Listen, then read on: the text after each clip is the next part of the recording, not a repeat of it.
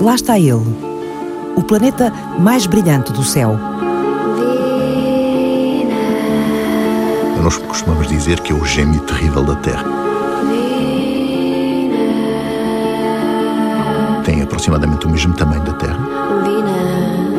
Não está assim tão longe, está a cerca de 70% da distância ao Sol que nós estamos, mas aí acabaram as semelhanças. De resto, é completamente diferente. É planeta que não é o paraíso como o nosso lindo planeta aqui, por enquanto, pelo menos. É um caso infernal. É uma espécie de incineradora. Tem uma atmosfera com uma grande quantidade de dióxido de carbono, tem uma pressão que é mais de 90 vezes maior do que a pressão eh, atmosférica na Terra. Imagine, chove ácido sulfúrico, a temperatura à superfície é de mais de 400 graus Celsius, derrete o chumbo. E isto tudo devido a um, um efeito de estufa descontrolado.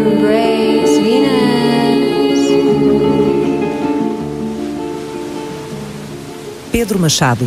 Comecei por estudar a física teórica na Universidade de Lisboa, na Faculdade de Ciências. Física teórica. Sim, sim. Há uma física prática e uma física teórica? Ah, há uma física mais aplicada, a engenharia física, ligada à tecnologia que é relevante. A física mais fundamental, diria eu, tem mais a ver com os temas de investigação não aplicada, mais fundamental.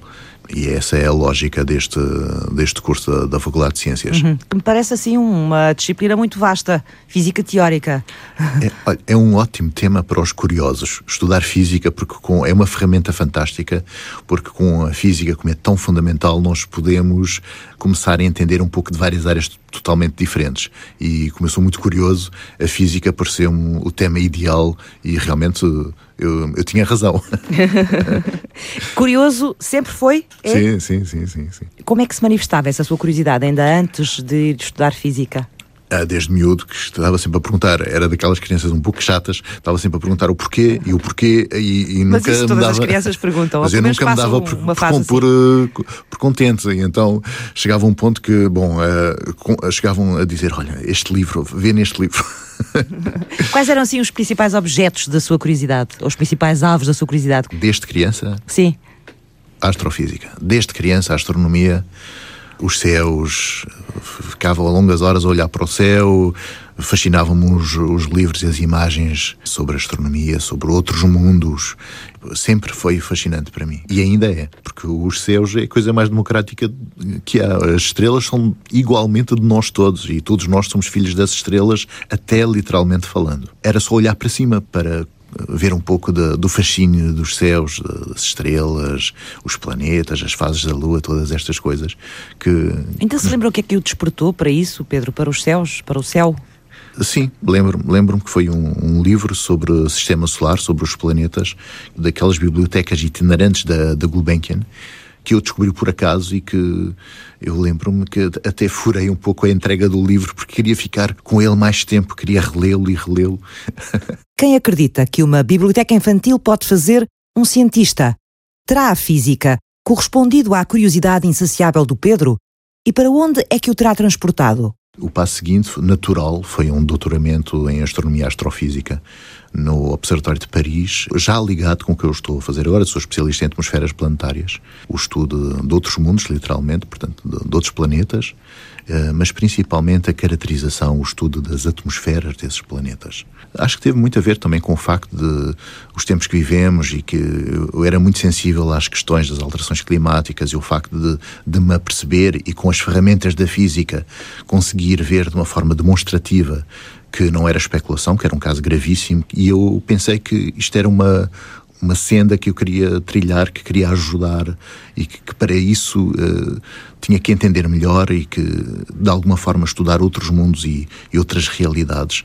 Poderia nos ajudar a compreender melhor o nosso próprio planeta e a forma como nós deveríamos eh, contribuir para que a nossa boa relação com o planeta fosse reconquistada e, e que pudéssemos contribuir para um futuro melhor. Pedro Machado tornou-se investigador do Instituto de Astrofísica e Ciências do Espaço na Universidade de Lisboa.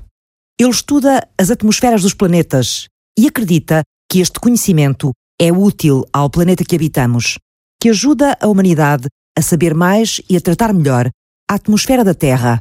A atmosfera é uma camada gasosa que envolve a Terra, muito fina, em termos de espessura, corresponde a uma camada de tinta num globo de secretária. E esta camada gasosa tem a particularidade de estar presa, de, de sofrer a ação da gravidade presa à Terra. José Castanheira é físico do clima. O investigador da Universidade de Aveiro também estuda a atmosfera, a nossa atmosfera. Os gases predominantes é o azoto e o oxigênio. Os dois contribuem por cerca de 99% da massa da atmosfera. Azoto e oxigênio. A atmosfera tem uma constituição bastante homogénea, muito homogénea. Os gases são bem misturados. Há movimentos da atmosfera e se retirarmos uma amostra de gás próximo da superfície ou tirarmos uma amostra de gás na estratosfera, tem uma composição muito parecida. Portanto, a nossa atmosfera não varia muito. Mas mesmo assim, a ciência divide-a em várias camadas. Porquê? O que distingue eh, as camadas da atmosfera é essencialmente a distribuição de temperatura. Podemos falar em quatro camadas principais, que será a troposfera, a camada mais baixa, a estratosfera, a mesosfera e a termosfera. Na camada mais baixa é uma zona onde a temperatura decresce em altitude e apesar disso, em geral, é estável. O ar, se tender a subir, é puxado novamente para baixo muito do aquecimento que se dá na troposfera ocorre de baixo para cima, devido à superfície estar mais quente. Na estratosfera já temos o efeito de um gás particularmente importante para a vida na Terra, que é o ozono. Portanto, é na segunda camada da atmosfera, a contar de baixo, a estratosfera, que se encontra o ozono, de que tanto ouvimos falar. A quantidade de ozono é muito mais baixa do que a de azoto e de oxigênio na atmosfera da Terra. Então, por que é que ela é tão importante? O ozono em si é um dos gases principais da atmosfera, pensando na importância que ele tem na proteção da vida. A vida só saiu do oceano depois de formar a camada de ozono. A atmosfera da Terra não foi sempre igual. Não foi sempre como a temos hoje. A composição da atmosfera depende dos processos que ocorreram na superfície. Em tempos pré-históricos, a atividade vulcânica era muito mais ativa, haveria muito mais CO2 e até ácido sulfúrico na atmosfera. Com a evolução na vida na Terra e com a diminuição da atividade vulcânica, a atmosfera foi, foi alterando. O oxigênio não existiu sempre. O oxigênio começa a existir quando ocorre a fotossíntese e, bom, e nós sabemos que a composição se altera Basta pensar no que está a ocorrer atualmente com o aumento de um gás com uma percentagem relativamente pequena na atmosfera, que é o CO2, mas que tem vindo a aumentar constantemente eh, desde a Revolução Industrial. E qual é a função do ozono na atmosfera? Absorve a radiação nociva à vida e, portanto, permite que a vida aconteça também fora d'água, não é? Qual é a radiação que nos faz mal? A radiação ultravioleta é uma radiação mais energética. Se ela atingisse a superfície, ela iria afetar os organismos. O que o ozono faz é absorver essa radiação. Evita que fritemos, portanto. E o ozono absorve a radiação ultravioleta toda? Há uma parte da radiação ultravioleta que passa e que ainda gostamos de apanhar para ficarmos mais moreninhos na praia, não é? Nós vivemos tudo o que nós sonhamos, todos os nossos desejos, desilusões, sonhos, eh, nós temos enquanto vivemos imersos na atmosfera. Portanto, nós vivemos dentro deste meio fluido que é a atmosfera. Daí a nossa relação com a atmosfera, eu diria que é muito importante. Compreender as atmosferas dos planetas, como se formam e como funcionam, pode ajudar-nos a entender como é que chegamos aqui. Nós já nos apercebemos da grande diversidade que existe nas atmosferas, quer na dinâmica, quer na composição, portanto, as reações químicas que se dão, por exemplo, o tipo de nuvens que existe, que na Terra é essencialmente eh, vapor de água, mas que em Vênus é ácido sulfúrico, mas, por exemplo, em Titã, as nuvens são feitas de hidrocarbonetos, imagina, metano e etano, é assim bastante bizarro. Uh, Como é que são as nuvens de Vênus? De Vênus é essencialmente eh, nuvens de ácido sulfúrico. Hum, e chove ácido sulfúrico. Conseguimos imaginá-las? São diferentes das nossas? Não são assim branquinhas Bom, e fofas? Nós, não, não.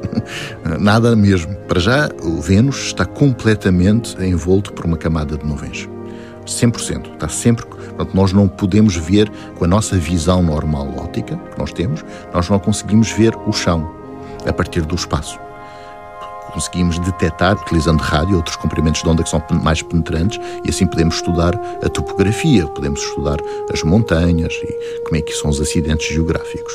Um vizinho estranho este, onde o Sol nasce e se põe, ao contrário da Terra. A atmosfera que Pedro Machado começou por estudar. e ainda hoje é o meu campo base de investigação, a atmosfera do planeta Vênus, que está aqui ao lado. Eu desenvolvi um método para medir os, os tais ventos, para estudar a dinâmica da atmosfera, etc. Primeiramente em relação a Vênus. E os resultados, que foram muito promissores, fizeram com que, desde há poucos anos, começamos a, a adaptar este método para o estudo de outras atmosferas, de outros corpos do, do Sistema Solar. Por que é que lhe chamam um planeta irmão da Terra? A distância ao Sol, o tamanho, a densidade média é semelhante, mas ainda mais do que isso, em termos primordiais na formação do sistema solar, como quer a Terra, quer a Vênus foram feitas numa zona muito próxima do sistema solar e a partir da mesma matéria primordial, é sensato pensar que numa forma primordial eram realmente muito semelhantes. Agora, a evolução é que seguiu caminhos completamente dispares. Terra e Vênus, formados na mesma zona do sistema solar, com os mesmos ingredientes, mas com destinos tão diferentes. O que é que as atmosferas dos dois astros nos contam sobre o modo como divergiram? No caso da Terra, a atmosfera é síncrona na rotação com o corpo sólido. No caso de Vênus, a atmosfera gira cerca de 60 vezes mais rapidamente do que o corpo sólido. E isto parece que é apanágio de todos os corpos do tipo planetário que têm uma rotação lenta. Vênus roda muito lentamente. Exemplos. A Terra demora 24 horas, mais ou menos, não é? Sim, a, sim. a fazer uma rotação completa sobre si própria. Sim. Vênus, cerca de 243 dias. Está a ver a diferença. É de tal É forma. quase um ano para Ah, nós, não é? Sim, mas para o ano de Vênus, ou seja, o tempo que Vênus demora a dar uma volta ao Sol, demora menos tempo a dar uma volta ao Sol do que uma rotação sobre si próprio. O que é muito bizarro. Em Vênus, o ano dura menos tempo do que um dia de Vênus, o que é bastante eh, bizarro. Exato, difícil para nós até de conseguirmos visualizar ou assimilar. É um planeta que roda de forma muito, muito lenta. E enquanto na Terra a atmosfera roda mais ou menos, ou circula à É, volta do planeta. Com a- 24 a- horas. Em termos mais ou médios, menos ao mesmo tempo, sim, não é? Em termos médios, é síncrona com a rotação do, do planeta. Ao estudarmos eh, os, os vários corpos do sistema solar que têm a atmosfera, chegamos a uma grande conclusão. E muito simples, que é quando os planetas rodam rapidamente, como o caso da Terra ou de uma lua de Saturno chamada Titã, que também tem uma atmosfera densa, os corpos que rodam rapidamente, como Terra e Marte, acabam por ter um tipo de dinâmica da atmosfera que é muito semelhante. A atmosfera a rotação síncrona, como o corpo sólido, como o chão. Enquanto que a Titã, que é essa lua de Saturno e Vênus, como rodam muito lentamente, começa a entrar o tal fenómeno bizarro da superrotação da atmosfera. Por que é que a atmosfera de Vênus se transformou num inferno de ácido sulfúrico e dióxido de carbono?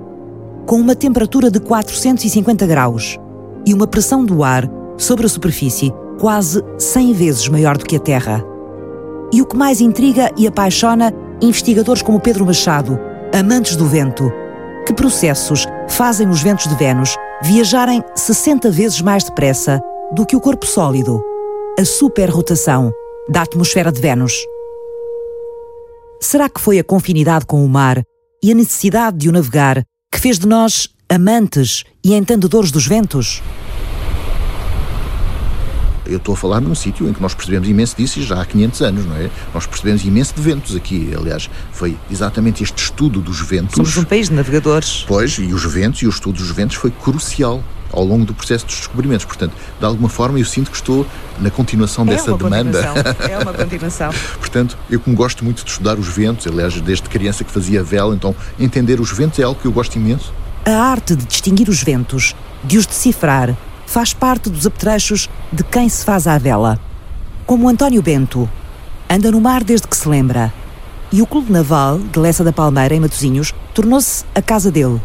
Mas até a quem julga conhecê-lo, o vento prega partidas.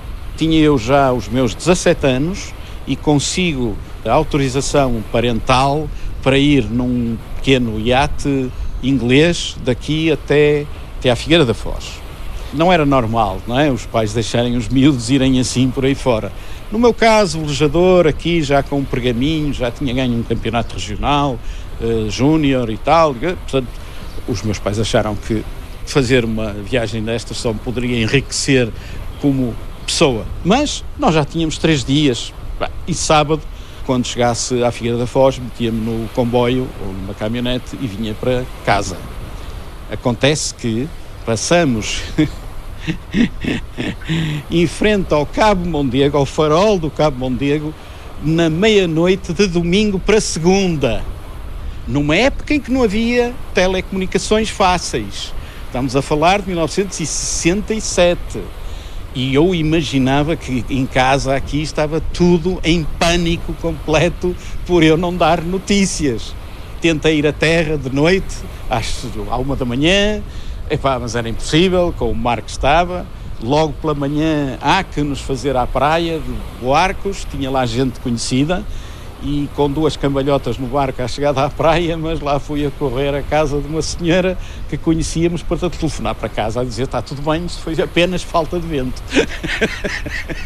Tal como a falta de vento, o excesso dele também já gravou histórias na memória de António Bento. Foi um facto que, que poderia ter até uh, dado origem a uma situação menos uh, boa, em que depois de virar na, na embarcação devido ao excesso de vento, é aqui neste caso uma embarcação pequena, não é? Um snipe, que era o que, a classe que utilizávamos na altura, ficámos ali horas à espera que alguém viesse socorrer-nos, sempre a derivar para a praia e para, para a zona uh, da Foz, Balá, não é?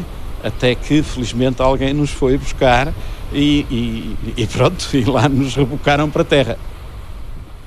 E em Vênus, como é que os ventos circulam em Vênus, Pedro? De uma forma muito simples, a parte mais relevante da circulação da atmosfera de Vênus é ao nível da altitude das nuvens, que é mais ou menos à volta de 60 km de altitude, é um vento horizontal, que nós chamamos zonal, paralelo ao Equador.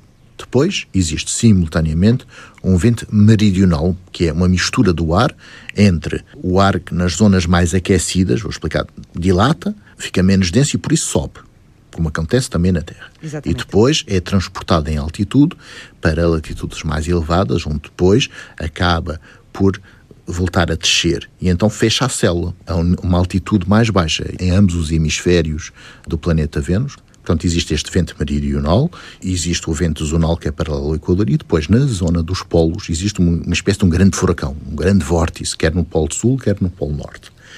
Isto é a base da atmosfera, da circulação da atmosfera de Vênus. A morfologia do sopro de Vênus. A equipa dirigida por Pedro Machado integrou o estudo internacional que provou cientificamente a existência de ventos meridionais em Vênus. É uma descoberta recente, anunciada há três meses. Pensa-se que a ação destes ventos está implicada na misteriosa superrotação da atmosfera do planeta. Mas como? E os cientistas já perceberam que os ventos de Vênus estão a tornar-se cada vez mais rápidos. Porquê? Como se medem os ventos noutros planetas? Como se estudam as atmosferas? E como é que se reconstitui a história delas? Perguntas que regressam ao ponto de partida na segunda parte. Até já!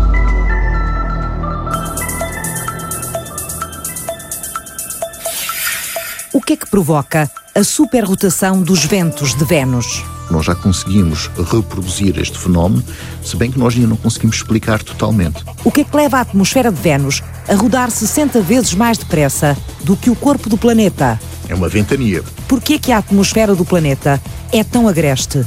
Há melhores sítios para ir passar férias.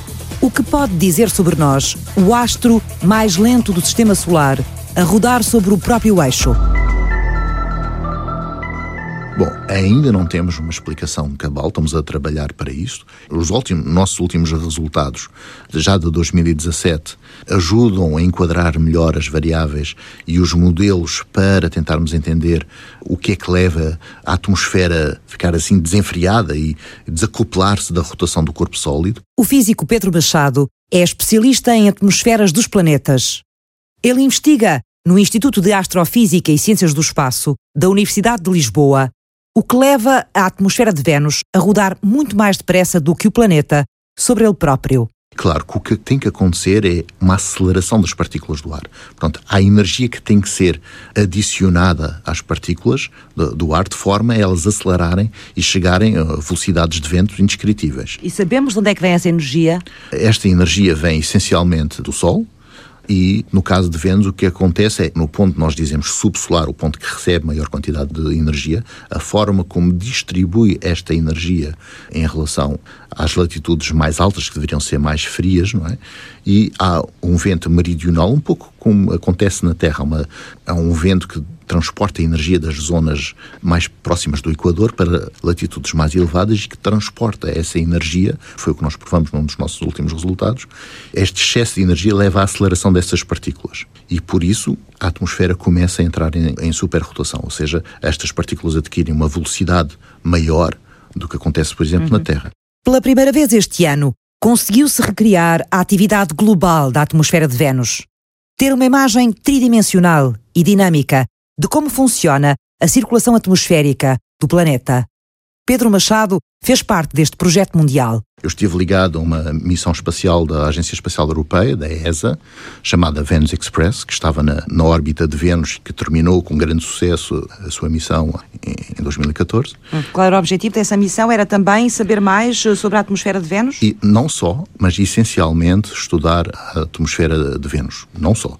Também estudar a possibilidade de existirem vulcões, de, de existirem tempestades elétricas, Essencialmente, o que eu estive a fazer foi, eu estava ligado a um instrumento chamado instrumento Virtis, que é um instrumento para fazer o estudo da atmosfera, para estudar padrões nas nuvens e medir como é que as nuvens se deslocavam e deformavam ao longo do tempo e podemos fazê-lo a diferentes eh, altitudes, o que é muito, muito importante para uh, estudar como é que se mistura o ar, quais são os mecanismos que levam a que o ar que se desloca de um ponto A para um ponto B, como é que há um retorno do ar para que se mantenha ao longo do tempo esta dinâmica da atmosfera. Com este trabalho, o investigador português contribuiu para a caracterização global da atmosfera de Vênus e a sua reconstituição em 3D.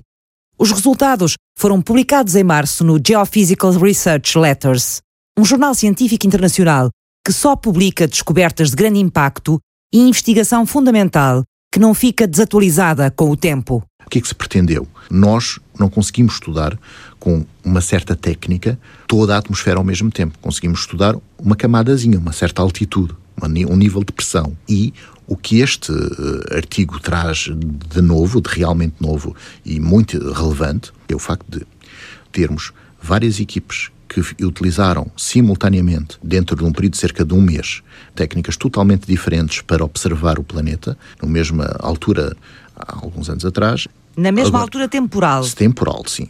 E a nossa ideia era conseguir utilizar técnicas que sondam zonas da atmosfera mais elevadas, outras mais próximas da superfície, para juntá-las todas, como se fossem várias peças de puzzle, para tentar fazer uma reconstituição dos fluxos do ar, da circulação da atmosfera a três dimensões, para percebermos como é que o ar sobe numas certas zonas, se movimenta horizontalmente noutras, se mistura com ar vindo de outros sítios em certas latitudes, como é que se engolfa, como é que, no fundo, há uma subducção de, de ar em zonas de latitudes mais elevadas, os sítios em que existem jatos, ou seja, como também há na Terra, que são muito utilizados pelo, pela aviação para, no fundo, ganharmos tempo e, e não gastarmos tanto combustível, a presença destes jatos, ou seja, zonas em que o ar está muito acelerado e também existe os jatos das médias latitudes em Vênus.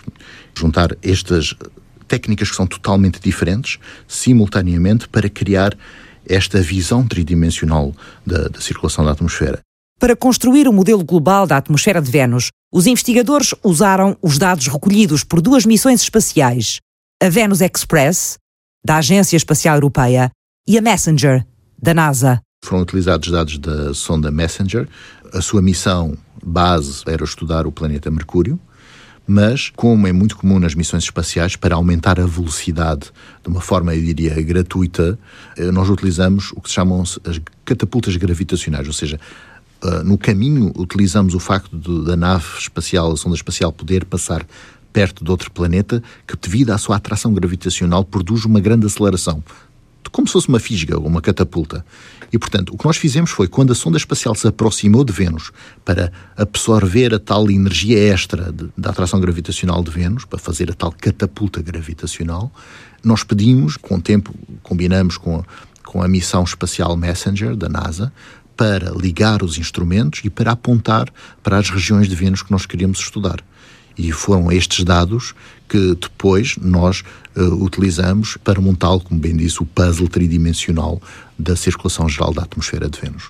Mas Pedro Machado também mede os ventos de Vênus a partir da Terra. Como é que se faz? E eu atrevo-me a completar, e com o mesmo nível de precisão que se consegue a partir de sondas espaciais. E claro que os orçamentos, como podem imaginar, são um bocadinho diferentes. Diferentes, claro. Bom, a partir da Terra consegue-se fazer, de, eu diria, de duas formas uh, distintas. Uma delas, mais simples de entender, mais direta, que é utilizando observações com câmaras que têm filos especiais, por exemplo, no infravermelho, e que nós conseguimos ver, por exemplo, no lado noturno, que é uma emissão de radiação, porque a atmosfera de Vênus é muito quente, então nós conseguimos eh, medir variações, padrões, um pouco como se fossem manchas nas nuvens, e nós podemos segui-las ao longo do tempo. Esta é uma das técnicas que nós podemos utilizar. Há outra técnica que podemos utilizar também a partir da Terra, que é o método Doppler, e que uh, mede a velocidade com que as partículas que estão a absorver radiação do Sol e a reemitir novamente para entendermos de uma forma simples, é como se estivessem a refletir, e pelo facto de estarem em movimento, isto altera um pouco as riscas espectrais, ou seja, o seu espectro. Nós temos que medir isto com uma grande precisão, porque uh, os desvios são mínimos, como podem imaginar, e uh, assim conseguimos medir com precisão os ventos. A equipa que Pedro Machado integra desenvolveu e é especialista neste método de medir os ventos de outros planetas a partir da Terra, o que torna a investigação portuguesa nesta área muito competitiva a nível mundial. Podemos perceber melhor, Pedro, o que é isto do efeito Doppler? Ah, sim, sim, muito fácil. Às vezes nós vemos um carro de bombeiros ou uma ambulância, carro da polícia com a sirene ligada e quando se aproxima de nós, nós fi até ficamos incomodados porque sentimos que o som fica mais agudo. Portanto, é como se a frequência aumentasse e quando se afasta de nós, fica mais grave, ficamos mais aliviados porque já não nos faz tanta impressão nos ouvidos. Ora, esse fenómeno de um corpo que se está a mover, a aproximar-se de nós ou afastar-se de nós e ter como efeito o facto de parecer que o som fica mais agudo ou mais grave quando se afasta, isso é o efeito Doppler. E como é que isso, esse efeito, é aplicado para estudar no espaço alguma coisa? Muita coisa. Serve, por exemplo, para estudar algo que Portugal e o nosso Instituto é, é, líder em termos da detecção e caracterização de exoplanetas, portanto, outros planetas que orbitam outras estrelas. Uh, no caso do sistema solar e diretamente no caso das atmosferas planetárias, é uh, utilizado, neste caso por mim, para fazer medição dos ventos. Conseguimos detectar e medir com uma precisão elevadíssima os ventos. Se em Vênus se tenta descobrir a mecânica completa da atmosfera, como ela é hoje, na Terra, a paleoatmosfera, há muito que desvenda a história da atmosfera. Como é que ela foi no passado e como é que evoluiu? olhando para sedimentos no fundo do oceano, ou olhando, por exemplo, para pequenas gotinhas de gás que ficaram aprisionadas no gelo. Há bolhinhas de ar de outros tempos presas no gelo até hoje, José Castanheira? Uma forma de analisar a composição da atmosfera é fazendo perfurações no gelo, retirando cilindros de gelo. O gelo consegue-se ver as camadas ano a ano e então vai-se analisar depois as pequenas bolhinhas de gás. Correspondentes a uma determinada que, altura sim. da vida na Terra. Sim. José Castanheira, climatologista da Universidade de Aveiro. No mar, a análise da composição de conchas com milhares de anos permite também descobrir quais eram os gases presentes na atmosfera e quais as características deles, uma forma de reconstituir o clima de outras eras. Quais são, afinal, as funções da atmosfera da Terra? Para nós, talvez a mais óbvia, respirar. Fazer a fotossíntese sem a qual não havia vida. Proteger os seres vivos dos raios nocivos do Sol, como os ultravioleta. Já passámos por lá. Mas há mais? Um papel uh, extremamente relevante é ela ser um cobertor. Ou seja, a temperatura que nós temos aqui à superfície é maior, cerca de 33 graus superior à temperatura que teríamos se não tivéssemos atmosfera é o lado bom do efeito estufa. A outra função é a água é um elemento fundamental da vida. Para que exista água na Terra, é necessário que ela venha do oceano, é necessário existir o ciclo hidrológico. Os rios correm para o mar, mas depois a água tem que voltar, não é? E volta, pronto, volta pelo ramo, aquilo que chamamos o ramo aéreo do ciclo hidrológico, que é hum, a água que é evaporada nos oceanos, será transportada para uh, os continentes onde também ocorre precipitação, porque no, no oceano ocorre muita precipitação. Não é? Portanto, o planeta é uma grande máquina com muitos subsistemas e a atmosfera é uma espécie de meio condutor entre eles. Imagino um, que a atmosfera tinha uma capa Sim. que envolvia Sim. tudo que está dentro disso faz parte do clima. Quem estuda clima tem que saber que os processos resultam da atmosfera, do oceano, da superfície da Terra, dos gelos, da biosfera. E estes processos interligam-se a trocas de energia e de massa entre todos estes sistemas. A atmosfera é o veículo mais fácil para fazer o transporte, a tal redistribuição da, da energia que vem do Sol. Como isso acontece, pois, é determinado por toda esta interação. Na Terra, pelo facto de rodar mais rapidamente, há uma, vou dizer um palavrão científico, há um, um termo chamado aceleração de Coriolis, que faz com que o ar entre em remoinhos, o que leva um pouco aos ventos do oeste, os ventos alísios, que... Isso tem a ver com o próprio efeito de rotação da Terra? Sim, sim, sim, sim, da velocidade de rotação da Terra. E esse efeito não é eh, relevante em Vênus pelo facto de rodar muito lentamente. Isto faz com que o vento primordial mais importante na dinâmica de Vênus seja um vento, um fluido laminar, nós dizemos, muito suave, não na velocidade, mas pelo facto de ser homogéneo entre as médias de latitude, mais ou menos entre menos 60 e mais 60 graus de latitude. E então esse vento é paralelo ao Equador. Portanto, não há tantos remoinhos, não há tanta interação das partículas, não há tanta dispersão da energia e nós pensamos que isto também contribui para que o vento seja realmente de uma magnitude muito elevada. Estou a montar o sistema da esteira no barco, que é funciona como controla a, a, potência que vou dar à vela, se quero mais potência, consoante o vento, vou dando mais ou menos potência. Quem é Cláudia Aguiar Rodrigues? Henrique Guerra, 18 anos, usa o vento como ferramenta. Porque é como se fosse, é o que dá mais força à vela. Sim, para ela andar mais ou menos. O vento está forte? Não, acho que está fraco, hoje está fraco, por acaso. Ao contrário, ontem esteve bastante mais, é mais, um dia assim mais intenso, mais exaustivo, mas hoje, hoje está bom para andar. Assim, está bom. Depois de aparelhado o barco, é hora de Rui Guerra, o pai, que acompanha muitos dos treinos do Henrique, falar da importância do vento. Temos dois ventos. Temos o vento real, que é o vento que está no momento, e o vento aparente, que é o vento que a embarcação provoca ao deslocar-se. Neste momento, como nós temos vento de sul, nós estamos a andar contra o vento, temos vento de sul, mais o vento aparente que o barco faz é também no mesmo sentido, estamos a sentir o dobro da intensidade. Quando nós vamos a navegar a favor do vento, isto é uma soma de vetores, portanto, o vento real subtrai ao vento aparente, quando vamos a navegar a favor do vento, e portanto, praticamente não sentimos vento. Vamos já ter a oportunidade, o vento está de sul, vamos já ter a oportunidade de ver isso ao navegarmos para sul e depois ao vir para norte. Mas antes, vamos a previsões. Nós temos uma série de sites, o mais usado é o Indguru, que é um site checoslovaco, que é seguido por velejadores de todo o mundo. Temos o Windfinder também, portanto há uma série de sites que nos dão uma previsão com um certo grau de fiabilidade em relação ao vento.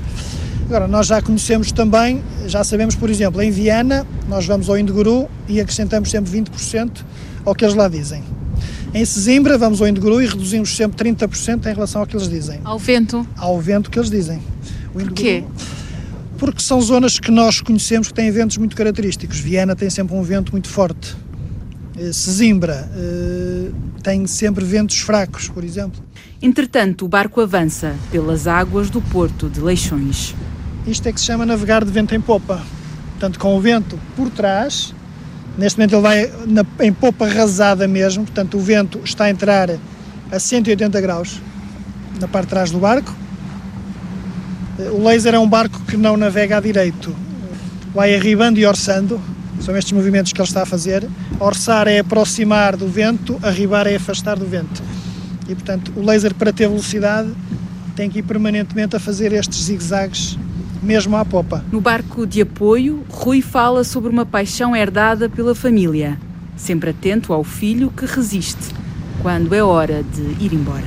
É um desporto com menos risco do que as pessoas pensam. É tudo pensado, tudo programado. Eles nunca vêm para a água sem colete, portanto, São riscos, mas calculados. Ei! Ei! Entrar à popa agora, navegar à popa, isto é, com o vento por trás, cambou, rodou a vela para o outro lado. A posição dele vai mudar, ele neste momento ainda está meio largo. Quando começar a entrar ali na bacia, na barra, a vela abre completamente e ele muda a posição dele e passa para dentro, para o centro do barco. Chegado à terra, pergunta ao Henrique qual é a sensação de estar no mar, ao vento. Parecia que sentia mais livre, não precisava pensar em mais nada, era só eu, o barco, o vento. E é uma sensação diferente e assim única. Viagem feita, é hora de arrumar. Já só falta este e depois já está. Tá. Dos ventos de Lessa da Palmeira, transportemos-nos agora para os ventos de Vênus. O que é que vemos, Pedro? De uma forma muito simples, a parte mais relevante da circulação da atmosfera de Vênus é ao nível da altitude das nuvens, que é mais ou menos à volta de 70 km de altitude, é um vento horizontal, que nós chamamos zonal, paralelo ao Equador. Depois existe simultaneamente um vento meridional, que é uma mistura do ar entre o ar que nas zonas mais aquecidas, vou explicar, que é mais aquecido, então dilata, fica, fica menos denso e por isso sobe, como acontece também na Terra. Exatamente. E depois é transportado em altitude para latitudes mais elevadas, onde depois acaba por voltar a descer. Portanto, existe este vento meridional, existe o vento zonal que é paralelo ao Equador e depois na zona dos polos existe uma espécie de um grande furacão, um grande vórtice, quer no Polo Sul, quer no Polo Norte. Isto é a base da circulação da atmosfera de Vênus. O especialista em atmosferas planetárias do Centro de Astrofísica segue já noutra missão, Akatsuki, está neste momento a recolher, em que estamos aqui a falar, está neste momento a recolher dados que eu espero daqui a alguns uh, dias ou daqui a alguns meses estar a, a, utilizar estes dados para termos um conhecimento mais profundo sobre o que é que se passa na, na atmosfera de, de Vênus. O que é que será que Pedro Machado espera da nova aventura? Vai-nos ajudar a entender melhor porque é que a atmosfera de Vênus entra em superrotação, está tão acelerada. Vamos tentar verificar se existe evidência que suporta algumas das teorias que temos andado a construir nos últimos anos.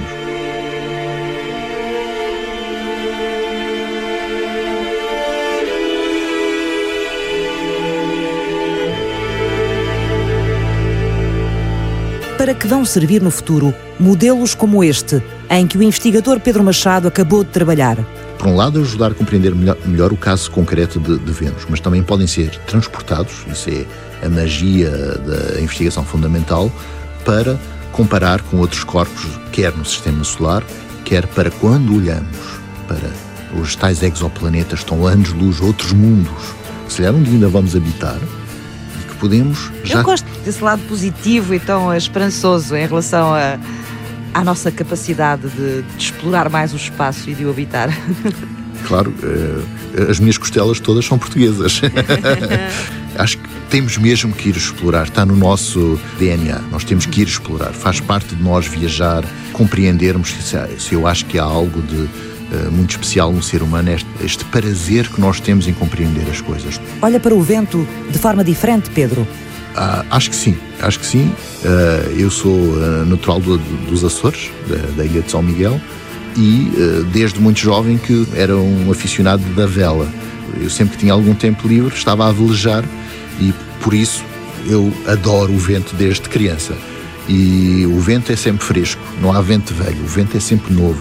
Gosta dessa sensação que o vento deixa? Sempre, é para mim é uma sensação de liberdade e por isso essa relação com o trabalho que eu faço hoje de estar a estudar a dinâmica dos planetas, quer dizer, começou com Vênus, como estávamos a falar, mas estamos agora a adaptar e estamos a estudar a dinâmica da atmosfera de Júpiter, de Saturno, temos trabalhos previstos para Marte também, porque portanto, os métodos que nós desenvolvemos e que aprimoramos e que neste momento o nosso grupo, eu diria que é quase ou mesmo único no mundo pelas várias técnicas distintas que nós neste momento dominamos, o que nos torna apetecíveis pelos grandes grupos internacionais. O que é que ainda não sabe sobre as atmosferas? O que eu queria era conseguir desenvolver no sistema solar uma espécie de modelo geral de atmosferas em que nós uma espécie de caixa geral da modelização das atmosferas em que nós pudéssemos colocar os valores iniciais, as características de um certo planeta, o seu tamanho, a sua densidade,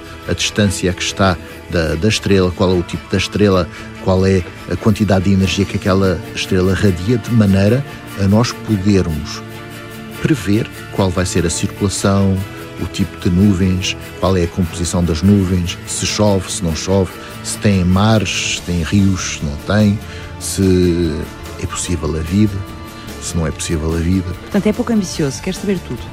Ah. Sobre os ventos. assim, assim, nunca terei, assim nunca terei falta de trabalho. Exatamente. E a sua curiosidade não se esgotou, não é? Mantém-se. Não, não, é o contrário Viva. disto. É o contrário, porque à medida que nós vamos aprendendo mais, nós vamos tomando noção que a nossa ignorância ainda era maior do que nós pensávamos.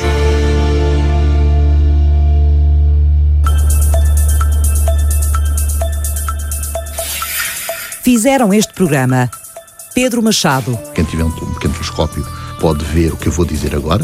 Basta ter um filtro de ultravioleta e no ultravioleta há uma, uma onda que tem uma forma de um Y deitado que nós de um dia para o outro vemos que já mudou de posição. Aliás, é a primeira vez que se detectou que a atmosfera de Vênus rodava muito mais rapidamente do que a superfície sólida, porque nós conseguimos ver. José Castanheira. Quer a atmosfera da Terra, quer a atmosfera de Vênus ou a atmosfera de outros planetas, é estudada com as mesmas leis físicas. António Bento. Henrique Guerra. Rui Guerra. Isto é preciso vir experimentar e ver se gosta. Quando gostam, adoram. Quando não gostam, não vale a pena insistir. Cláudia Aguiar Rodrigues esteve em reportagem. Nunca tirei tantas fotos na minha vida de seguida.